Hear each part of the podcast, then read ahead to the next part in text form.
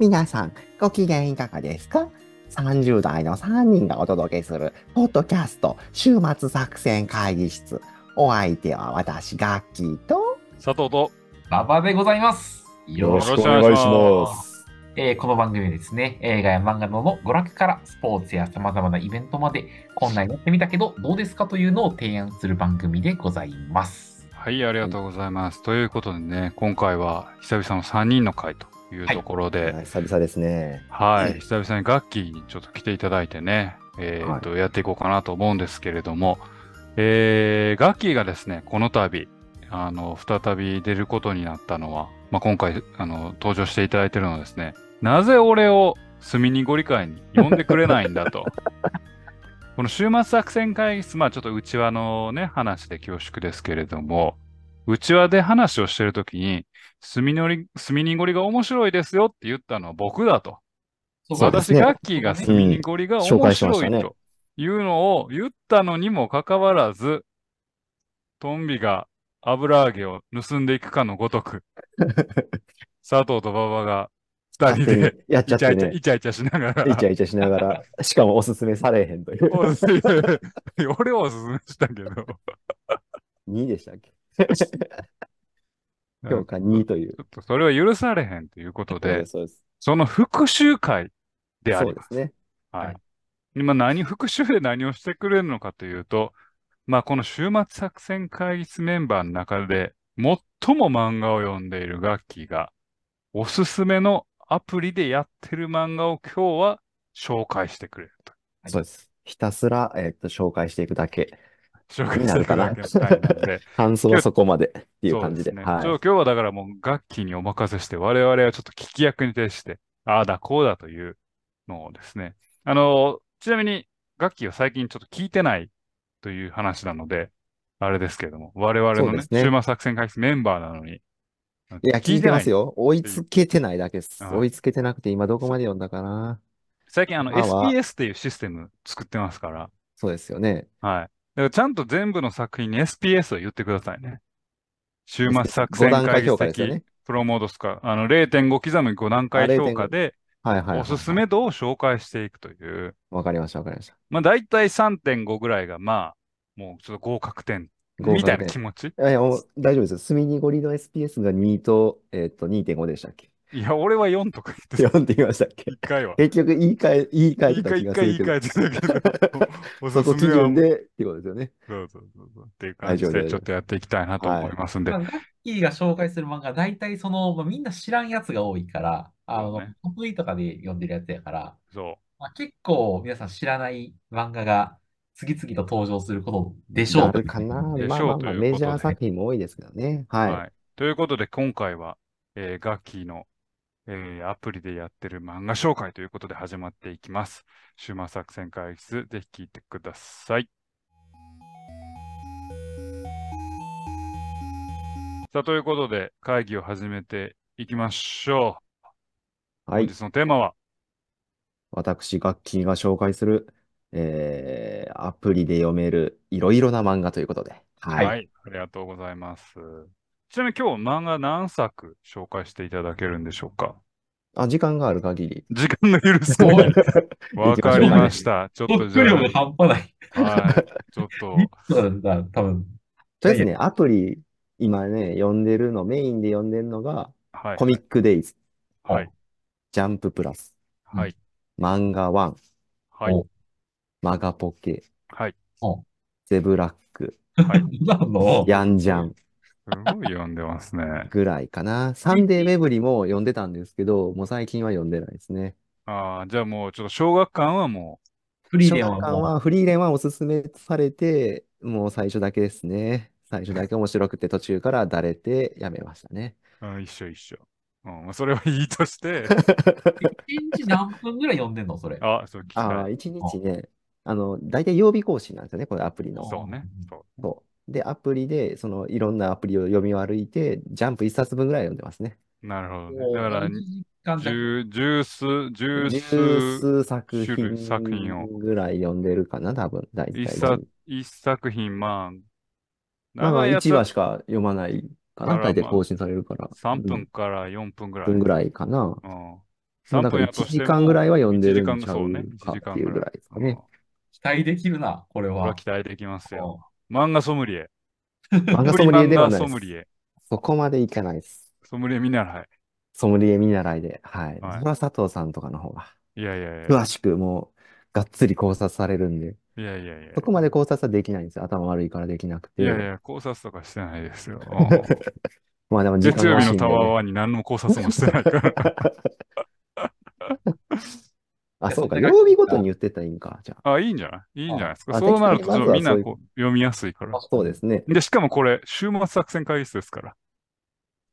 確かに。ああ、確かに。いいですね。確かに。うんじゃあ、週末作戦会議室の次の日から読むような、そうそうそう。月曜日ぐらいから行きましょうか。じゃあ、そうそうそう。月曜日から行きましょ月曜日で読んでる漫画、まずは、これは有名かな。アンダー忍者。う。おー、まあ、これはでもね、アプリというか。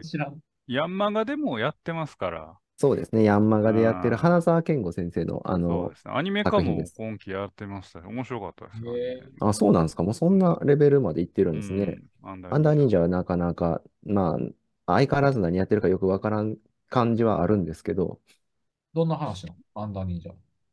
あの、日本の忍者の話です。現代忍者の話。現代で暗躍する忍者の話。暗躍というわけではないんですけど、っていう漫画で、えーっと、まあ、ニートなんですよね、主人公が。ほニート同然の暮らしをしていて、そこからまあ、どんどん、あの、に任務というか、忍者の務めと書いて任務っていうのがどんどんやってきて、ニートやけど家を出るのか出ないのかみたいなとこから始まっていく。最初の20話ぐらいはそんな感じの話。伝わんねえ。まあ、世界観としては、まあ、ほぼ忍者と極道と一緒ですね。まあ、要はにに日本の秘密組織として忍者というのが昔からあったと。石を投げれば忍者に当たると。でもそれはどこに忍者がいるかわからないよみたいな。それくらい広まってた。ところがその忍者の組織もいろいろ分裂を繰り返し、うんアンダー忍者なる謎の組織が忍と戦うというそんな話で。主人公がニートなんだけど、その忍という部隊にいてうん。で、主人公は死にます。あ、言っちゃうんだ。あ、ごめんなさい。言ってた。最大のネタバレ？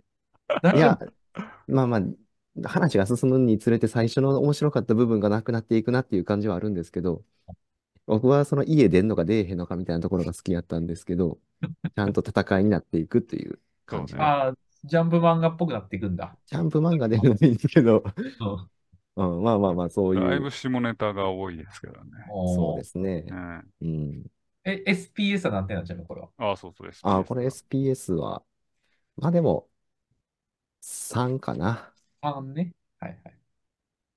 ていう感じです。有名な漫画なんでね、多分まあここで紹介せんでもっていうところですね。あとは、まあ月曜日のタワーはさっき言ったからもういいとして、だって、月曜日のタワーってさ、どんな漫画、はいまあん、まあ月曜日まあまあ、のタワーってどんな漫画なの？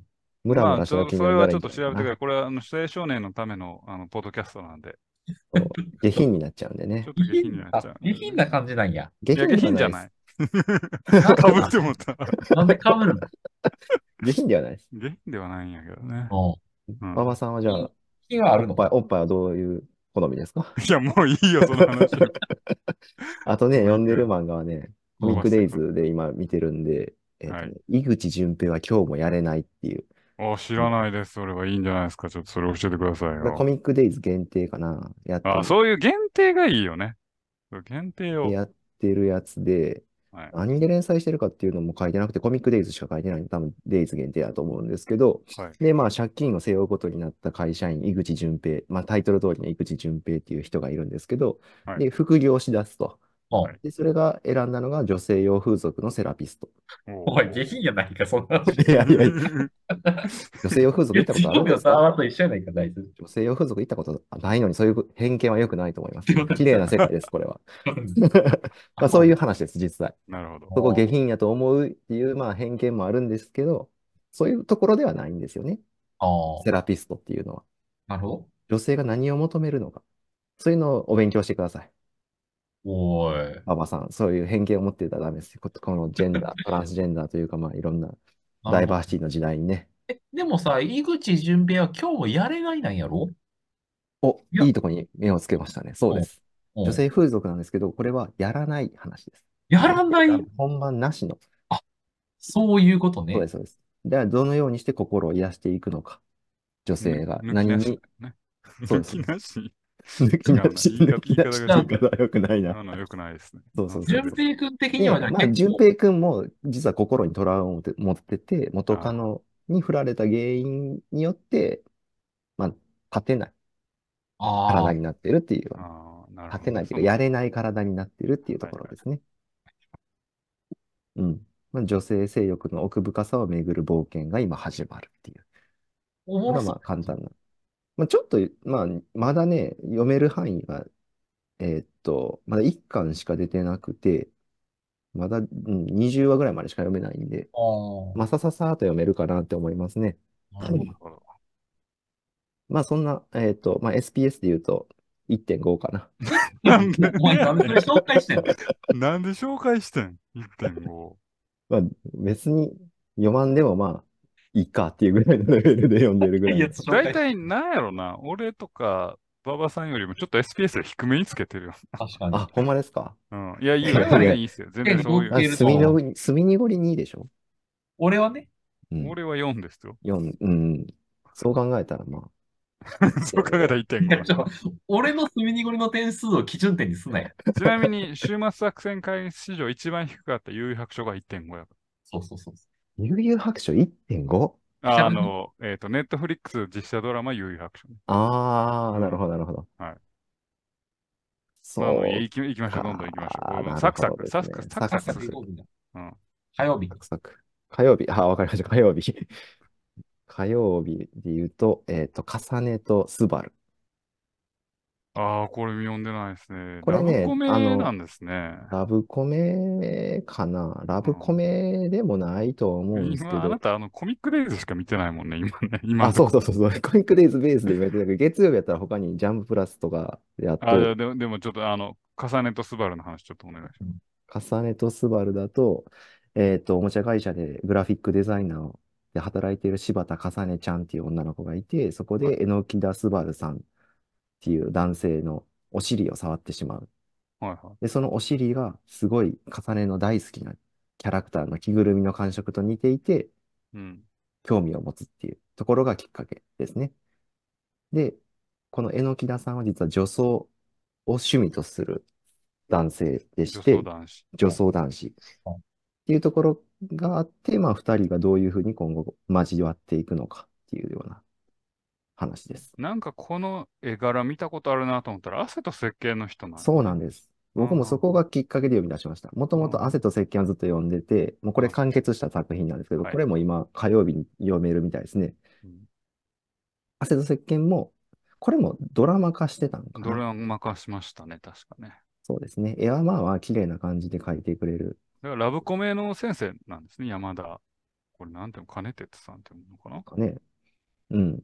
この汗と石鹸を、まあちょっと、なんやろな。まあ言うたら、フェチズムが強いんかな。そうですね。そう汗と石鹸っていうタイトル通り、汗かきの女の子がいるんですけど、そうですそうです。あ、君の体臭は素晴らしいよっていうような男性と出会って、お付き合いして結婚していくような話になるんですけど、まあ、あじゃあ、重ねとスバルも、そういう。まあ、そうです、そうです。まあかさねちゃんは、その、なんでしょうね。フェチズムっていうほどではないんですけど、元気女子っていう感じななるほど。感じ。で、かさね、スバルくんの方が、まあ、女装を持ってるっていうところがあって、まあ、別に女装の趣味持ってても、全然気にせずに付き合っていくよっていうような感じの、スバ、あ、かさねちゃんのお話なんですけど、なるほど。なあ、うん。いいじゃまあないですか。まあまあ、汗と石鹸が好きやったら、あるこれもおすすめ程度は楽しめるんじゃないかなと思うので、なるほど。SPS としてはお、いいね。3かな。おー、3。そうね。2.5やったらちょっと低い気がしたんで3かなっていう感じですね。あといいじゃないですか火曜日は最近読んでないな、コミックデイズは。もうだから他のやつもお願いしますよ、火曜日。火曜日何を読めばいいかなって人が今のところ、重ねとスバルしかないから。火曜日高いに、高いね、スペースだから。高いやつを。高いやつ分かりました。面白いと思うやつは、で低いやつ。低いやつも読んだ方がいいんですよ。人によっては、だって低いやつほどあ、そうね。紹介しないでしょ、ここで。そうね。そうあうん高いやつやったら多分読んでるんですよ。だ。から火曜日やったら、ジャンプラスやったら、ダンダダン、ダンダダン。まあ、またクソ王道ですけどね、ダンダダン。ねダンダダン多分このさ、あの、ポッドキャストで紹介しているはずなんで、あほんまですか？昔。うん。昔。じゃあその時 SPS は言ってなかったと思うんで、何点ぐらいですか？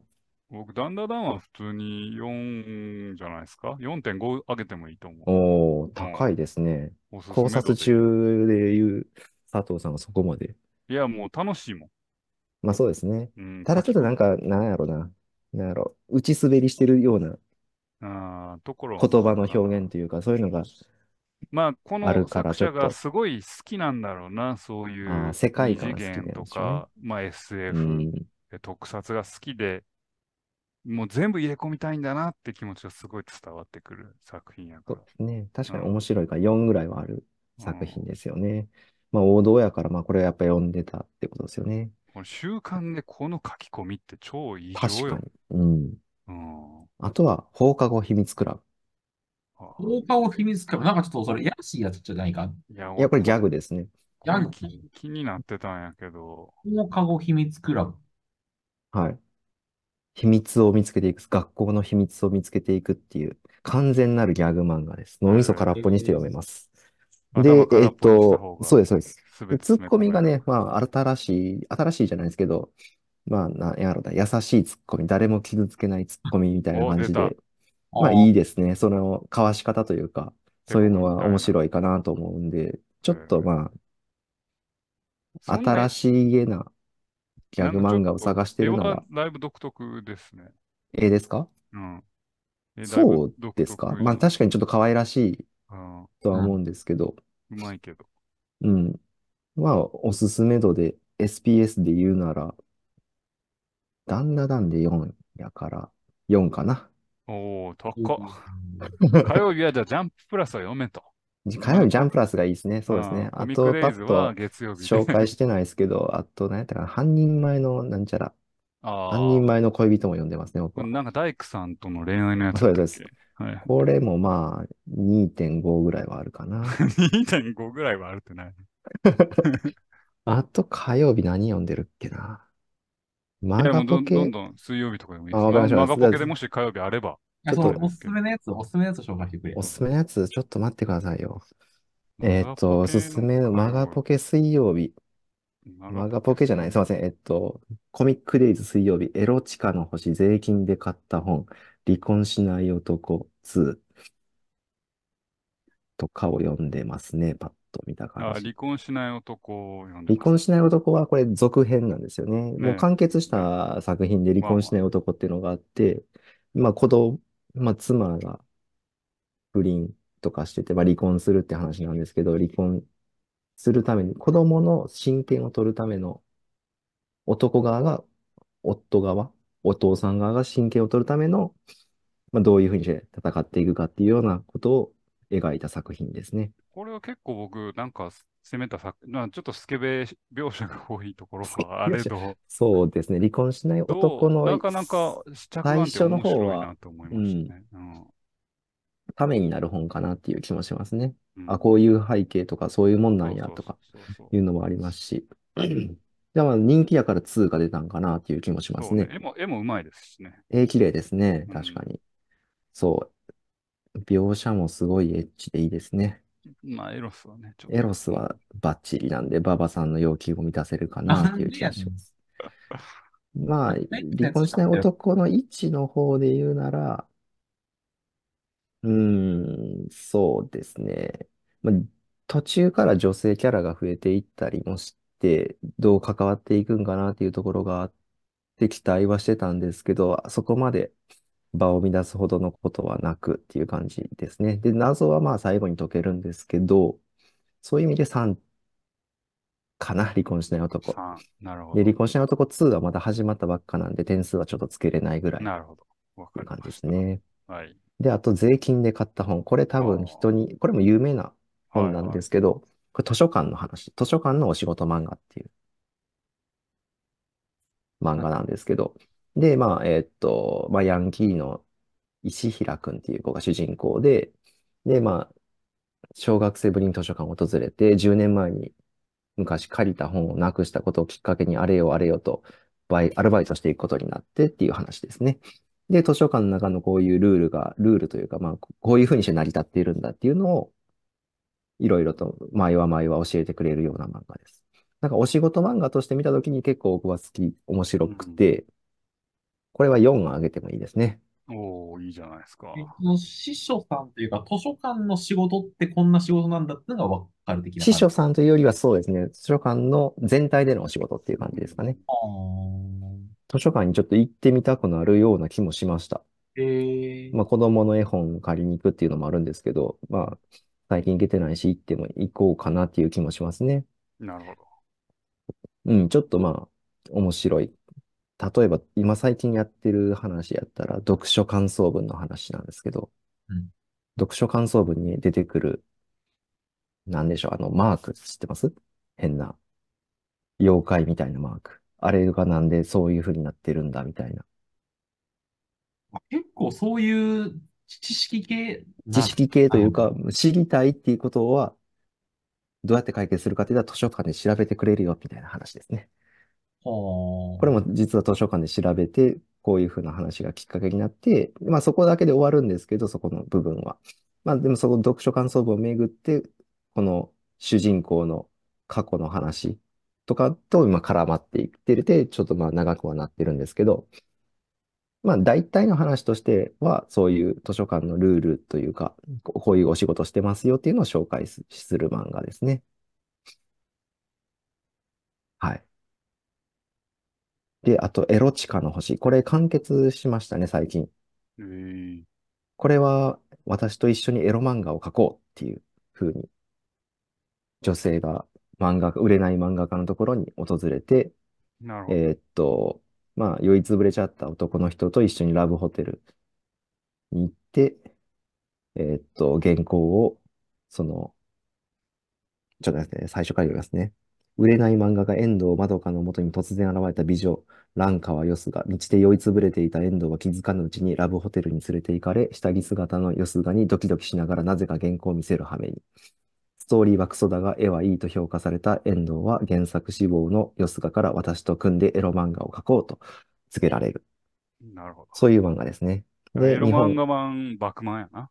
まあそうです、そうです、そうです、そうです。うんその通りです。はいそう、バクマンが好きなら、この話も 好きかな、どうかな。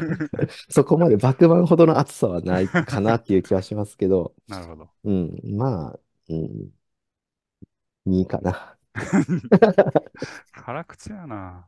まあ、サクサクいきましょサクサクいきましょう。うんう。まあ、こういう漫画を読んでみたらどうですかっていうのを紹介してるんでねそうそう。そうそういうのでもう手数手数。手数手数。あとはね、たら、あ、マリッジとキシンは面白いか。えマリーなんだそれジドキシン？マリッジとキシン。水曜日にジャンプラスでやってて1位になってますね。え。これは、えっと、と、婚活する漫画です。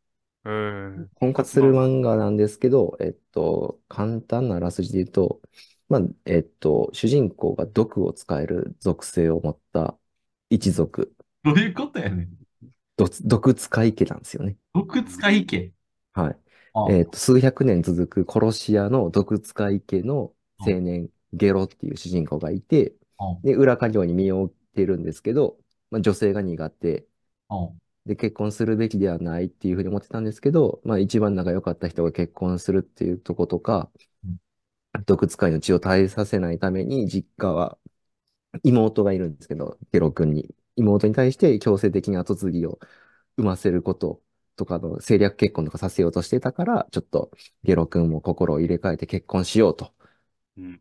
いうふうに心を決めます。で、そのさなか、えっと、仕事のターゲットだった、えっと、結婚詐欺師の木之崎っていうことで会うんですけど、で、その人をけ、えっと、結婚詐欺師を婚活のアドバイザーにして、婚活を始めていくっていう漫画です。結婚詐欺師とくっつくってはないんや。結婚詐欺師ね、これね、木之崎っていうのはね、一応描写ではめっちゃ女の子なんですけど、うん男性なんですよ。あ、そうなんや。はい。これほんまに男性なんかなって思ったりもするんですけどね。読んでてまあちょっと、まあそことくっつくことはなく、いろんな、えっと、殺屋なんですけど、まあ、ボディーガードみたいなことになっていくんで、な仕事柄としては。で、そこで依頼してくる女性と、まあ、毎回、いい感じになって、婚活ターゲットの一人みたいな、なるほど。になっていって、次のお話、次のお話っていう感じで進んでいくっていう。どんな話だよ、これは一体。だから要は結婚するまでの話なの。結婚するまでの話ですけど、基本バトル漫画ですね。うん。あほどーで結バトル漫画、女性を守りながら戦っていくような話が多いかな。なるほで結局いい感じになりそうでならないみたいなのを繰り返すってこといや、ね。いい感じになりますよ。おうで、でも婚活やから、まだ他にもいるかもしれへんし、みたいな感じ。ど。うんっていうかまあ、一番詳しいんじゃないですか？馬場さんが婚活やってたんだから。しあの週末作戦会議室的には、馬場の恋愛奮闘記が SPS5 やから、あ、そうですね。そうこ考えたら比べると、もうと SPS は？5.5上げてもいいんじゃないですか？バトルなんで俺入ってるし。の話で大でことなってんのいやそのリアルルさはないですね、婚活の。リアルさを追求する作品ではないと思います。いや、まだ水曜日ですからね。まだ木金ありますよ、木金。木金もありますね。そうですね。でもこれ、絵綺麗なんですよ、マリットあ、なるほどね。で、見やすくって、小回りもいいしっていうところで言うなら、ほんまに言うの4.5を上げてもいいかなおお、ってい。すごいうえジャンプラスで多分一番面白い。面白いかな、今。それぐらい僕の中では、なんか俺何個か読んでる作品、今、ガッキーからはい投げ。られた作品あるんですけど、結構 SPS がバグってる感じがしますね。そうですか？うんマリットクシンは4.4か4.5ぐらいはあるすごい。高いな。高いね。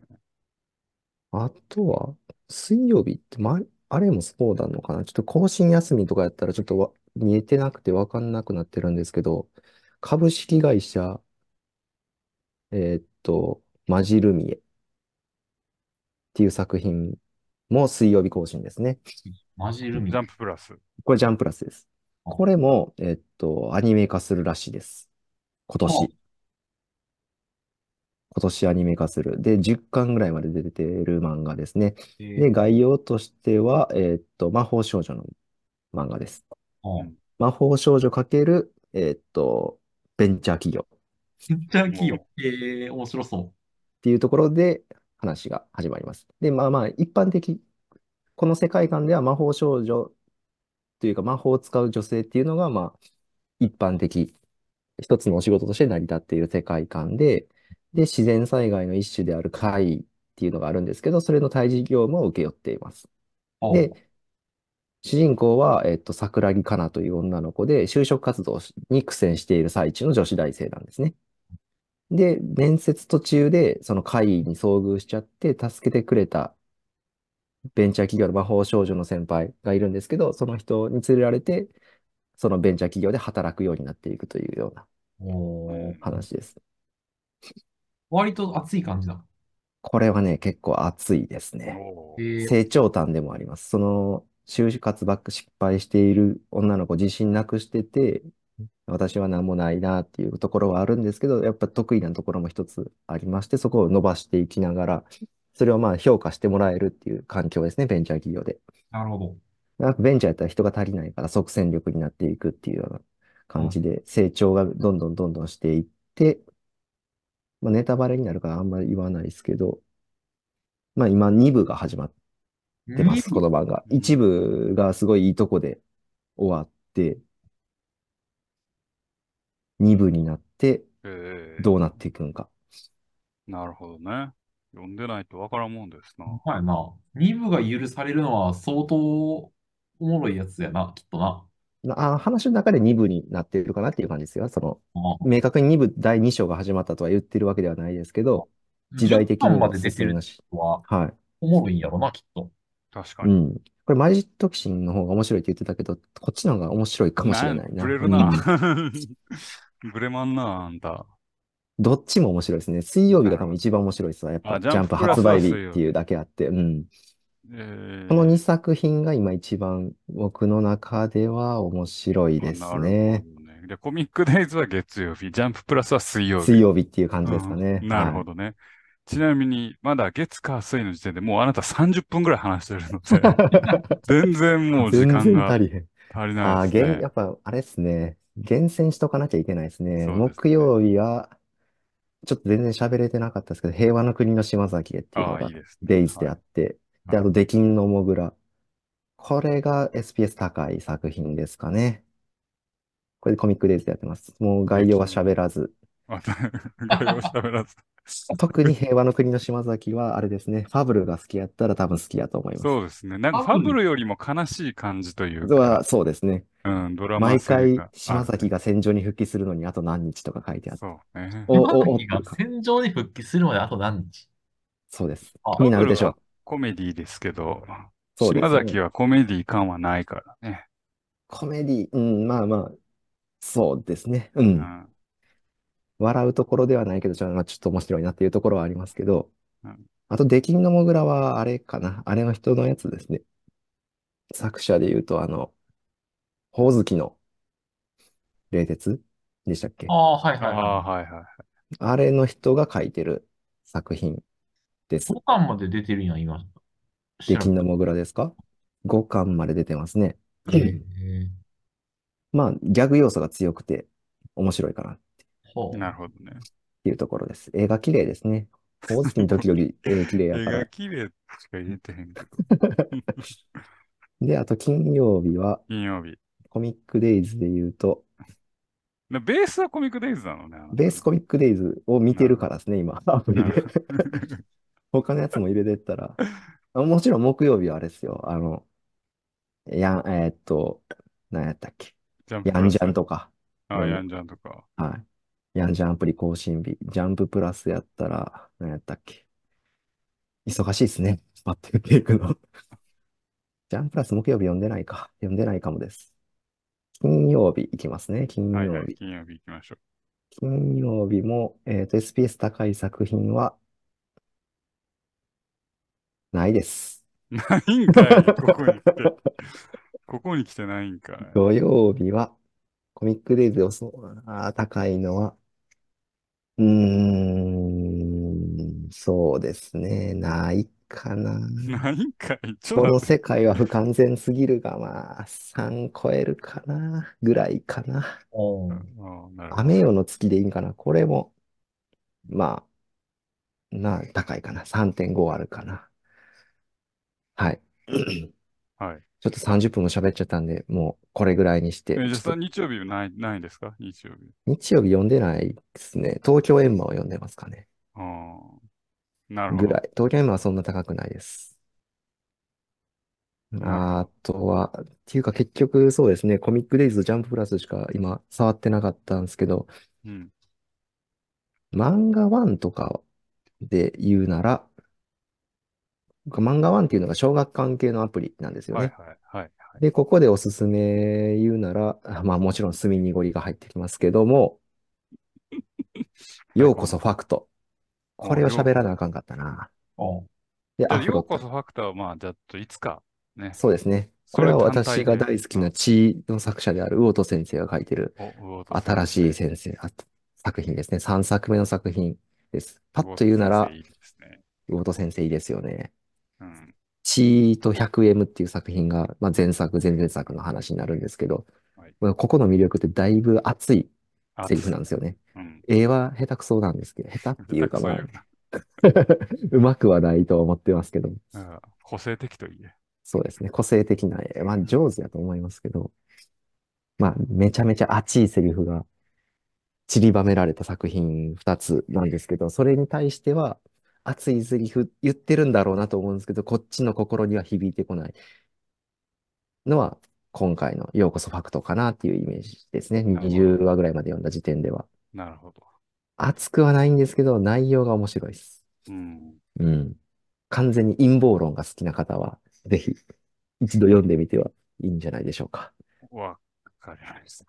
はい。あとはアフロ何ぼやったっえーっと、ファクトですか？けはい、はい。?4 かな。4。ああ、なるほどね。積み濁りは4.5です。であと、セミニゴリ。あとね、まあまあ、あとはまあ、牛島くんとか、九条の大罪とかは多分もうみんな読んでるから、ええかなと思うんで、知ってますよね、さすがに。はい。あとはスピンオフの、あの、西クマムシ伝説とか知ってますか？多分あいや、、スピンオフがあるのは知ってるけど、読んでないな。そうですね。肉まむし伝説はね、まあ、牛島くんに出てくる西熊虫っていうキャラクターが好きなら読んでみてはいいんじゃないですかね。下道に対してさらなる下道の肉まむしがやっつけていくっていうような話なんで、スカッとすするかもしれないです。あとはフールナイト。あの、フルナイトはね。これはここで紹介されてましたね。いや、まだししたかな。あ、したな。したかな。フールナイトは、ちょっとなんか方向性が、うん、こっち行くんやって感じになっちゃってますけど、まあ面白いかな。うん、フルナイトは4かな。面白い気がしますね。あと、往生際の意味を知れとか、この世は戦う価値があるっていうような。ちょっと喋りすぎてますね。はい。往生際の意味を知れはもう完結しましたね。ああ、完結しちゃいましたか。完結しました。最後まで読めてないですね、まだ。読みましたね。はい。というわけで、ちょっとまだまだ言いたいところはありますが、今日はこの辺に。この辺にしといてやろう。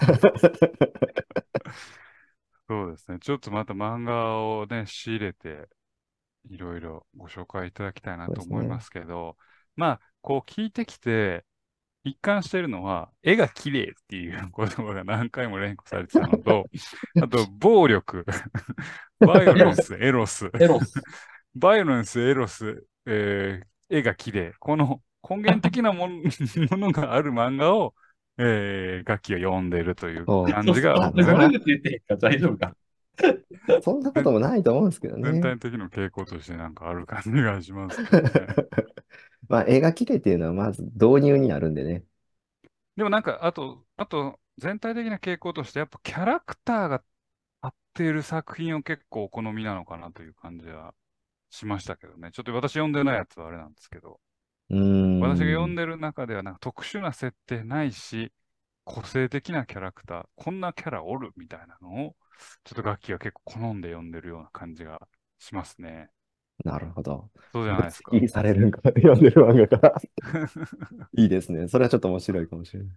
あちょっとね、本当完結しちゃってて、ああ、本当絞っときゃよかったですね。今日ちょっと急遽ね、この回やってる感じーそうですね。いろんな、いろんな諸事情により、ちょっと今3人で撮ってるんですけど、ね、ちょっと、なんで3人で撮ってるかは、まあ、押して知るべしというところなんですけれども、あいつが来んかったからや、今日は。もう一人のね、伝説のメンバーが。伝説のメンバーがね、来なかったという。というわけでね、まあ、今回は、えー漫画読み、楽器による、えーおすすめのアプリ漫画、えー月曜から日曜編。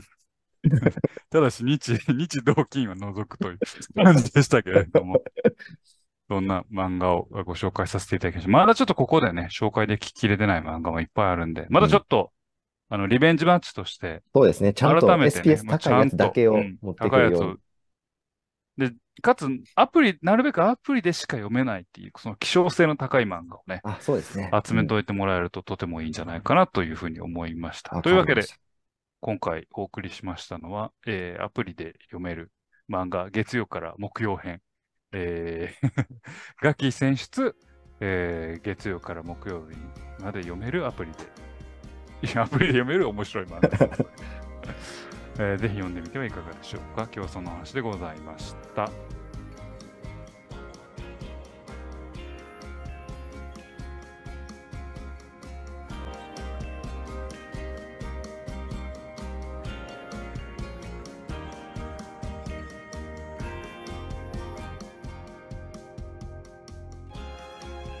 末作戦会議室でお便りお待ちしております。で、いや、ポッドキャストのメモ欄に記載されたリンクよりアクセスいただき、島作戦会議室ホームページ、メールフォームよりお願いします。また X もやっています。週末作戦会議室でぜひ検索ください。お便りは X のダイレクトメッセージにいただいても結構でございます。はい、ありがとうございます。とありがとうございいうわけでね、ます。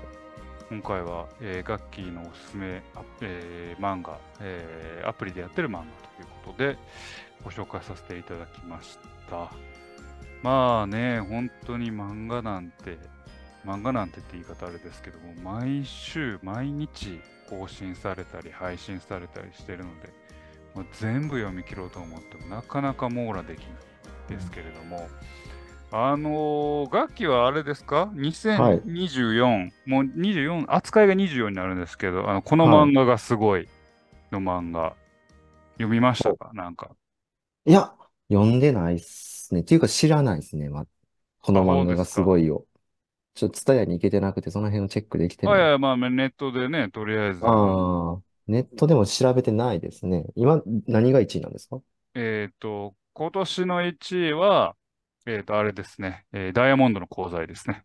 ああ、ヤンジャンの。はい。ダイヤモンドの鉱材が1位ですね。今。そうです。これもね、ざーっと上からね、流していっても、あ、だから、島崎が5位ですよ。男編5位です。そんな人気が出たんですね。はい。とかこの漫画がすごいこう1位こういう漫画もね、ちょっとね、ちゃんと追っかけていかないとなと思って。ああ、で放課後秘確かにね。密クラブ11位とかに入ってますよ。あなたが今日紹介してくれた。あ、そうなんですか。あ、読みのつがい。これちょっと気になってるやつ。2位なんですね。これをちょっと楽器にはぜひお願いしたい。全部落としてほしいですね。ああ、わかりました。サン2020ダー3。はあ。スキップとローファー、ここに来て入ってくるんですか？8位。すげえな。ぜひ女性編はいきますか？女性編はどうなの攻めますか？女性編、女性編はあえて攻めてみるっていうのもいいかもしれない。このイヤハヤ熱海くんも結構私よく聞くんですよね。まあ、クジャクのダンスはちょっと一回紹介したんで、あれなんですけど。そうですね。これも、私も読んでますね。クジャクのダンス誰が見た。なるほど。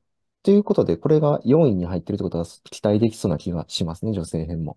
そうでしょう。だからこういう、まずちょっと売れてる漫画というか、この漫画がすごいとかを全部ちゃんと落としておくと。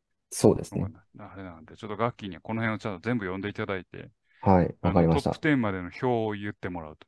はいはいはいはい。で、2024年終末作戦会議室版、この漫画がすごいを作りたらいいわけですね。作れ、作れたらいいよね。作っていきましょう。ぜひ作りましょう。そうなんです2024年版で。はい。だからもう、かガッキーはもうその基本漫画担当として、ちょっと頑張っていただくそうですねというわかりましたことで。はい。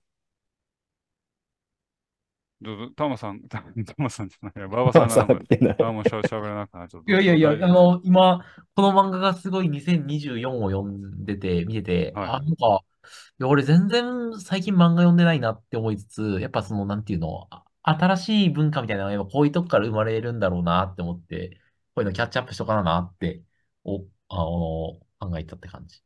そうね。まあ、でも、ここはさ、最大公約数というかさ、ところもうん。あるから、まあめちゃくちゃまあ、めちゃくちゃ尖った漫画はないかな。入ってこないかな。設定が新しいとかそういう感じの方が強いんかな。でも、ダイヤモンンドの鉱材が1位になったのは、わ割と国説よやなとは思ったけどね。ド。うん。1位に、俺、すごい好きな漫画やけど、これ1位になるってちょっと社会病んでんちゃうかなって思う。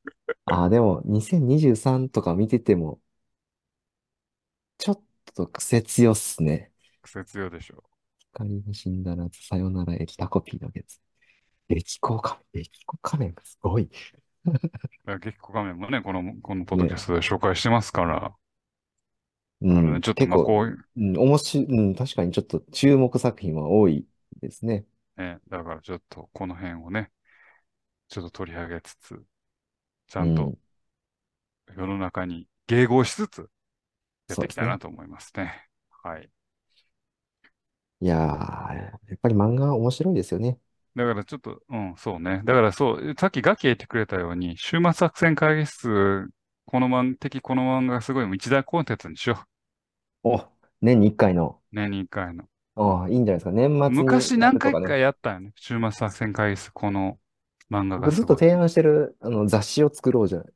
雑誌を作ろう自分のね雑誌ドラフトね。自分 自分の雑誌ドラフトをね、最強の雑誌、最強の雑誌を作ろうぜ。雑誌を作ろう。でもその辺のでも担当はもうガッキーということで、漫画。漫画担当、ベースはガッキーということでね、ちょっとやっていきたいなというふうに思いますね。また馬場さんが黙ってしまった。いやいや、あの、今日は割と二人が喋るのがいい話か、いい回かなと思ってたから。はいなるほど。省エネしやがって。省エネしやがって それはいつでも全力ね。終末作戦外室のモットーは、努力、努力、努力ですから。よう言うけどな。高努力。情熱、努力ですから。高みなみたいなテンション。低い時あると思うんですよ。努力の時。はい、というわけでね、今日はそんなお話をしてまいりました。